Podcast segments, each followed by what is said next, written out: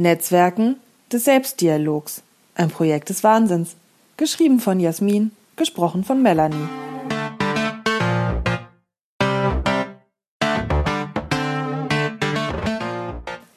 Könnten Sie mir das Wasser reichen? Da war es zu spät und raus. Obwohl es tatsächlich um die wenig aufregende Übergabe eines Glases mit Flüssigkeit ging, kicherten einige nervös und andere blickten ostentativ gleichgültig auf den Besprechungstisch oder aus dem Fenster. Einer zog die linke Augenbraue hoch und bekam diesen Raubtierblick kurz vor dem Sprung. Eine zog die Schultern hoch und versank in ihren Stuhl und meinte, es wäre auch eigentlich gar nicht so dringlich. Eine alltägliche Sitzung mit alltäglichen Gebaren und alltäglichen Rangeleien, der ich als Beraterin und teilnehmende Beobachterin allzu oft beiwohne. Der weiße Elefant im Raum hieß Status sticht Fachkompetenz. Und plötzlich wollte der Elefant selber einen ganzen See für sich und sagte, ich nehme an, das sollte witzig sein. Nö, eigentlich nicht, dachte ich, da es derweil 37 Grad Celsius im Raum waren, wir alle hier seit vier Stunden braten und beraten und die Frau einfach nur Wasser wollte und der Falsche an der Quelle der Flaschen saß, ein doppeldeutiges Bitternis, in der Tat. Es gibt Witze und Versprecher, die macht man manchmal nur einmal und dann auf eigene Kosten.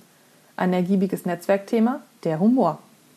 Im Witz können wir Dinge sagen, die nicht als eine sehr wahrscheinliche Realität und Beobachtung ausgesprochen werden. Der Witz als kommunikative Brücke ins Reich der unterschwelligen Überziehung und überordnenden Untertreibung erfüllt die Funktion des Hofnarren, der eben Narrenfreiheit hatte und den Herrschenden einen Spiegel vorhalten konnte, ohne geköpft zu werden. Zumindest nicht sofort. Der Witz ist halt nie so gemeint gewesen und bietet daher immer das Schlupfloch der suffisanten Unterstellung, keinen Humor zu verstehen, wenn man nicht mitlachen kann. Wenn es dann in asymmetrischen Machtverhältnissen zu Witzen kommt, hört man schnell, diese ewige Political Correctness tötet ja jeden Humor. Diese Selbsterkenntnis finde ich dann allerdings wieder witzig.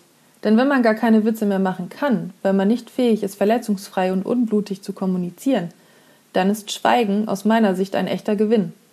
Ich liebe diese Stille in Gruppen und Netzwerken, selbst wenn sie politisch erzwungen werden musste. Was soll man noch machen, wenn Selbsterkenntnis und Bildung einfach nicht fruchten?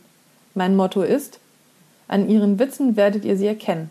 Aber noch mehr liebe ich die Netzwerke, in denen ich frei heraus lachen kann, wenn man über die gleichen Witze lachen kann, Ironie und Satire den spannungsgeladenen Alltag lockern, wo man sich gegenseitig anstachelt und immer noch einen darauf oder darunter setzen kann – Menschen über sich selber lachen können und niemand anderen erniedrigen oder erhöhen müssen, wo zum Beispiel Alltagskomik dazu führt, sich als gleichwertig unter Murphys Law zu betrachten und besser miteinander zu lachen als übereinander.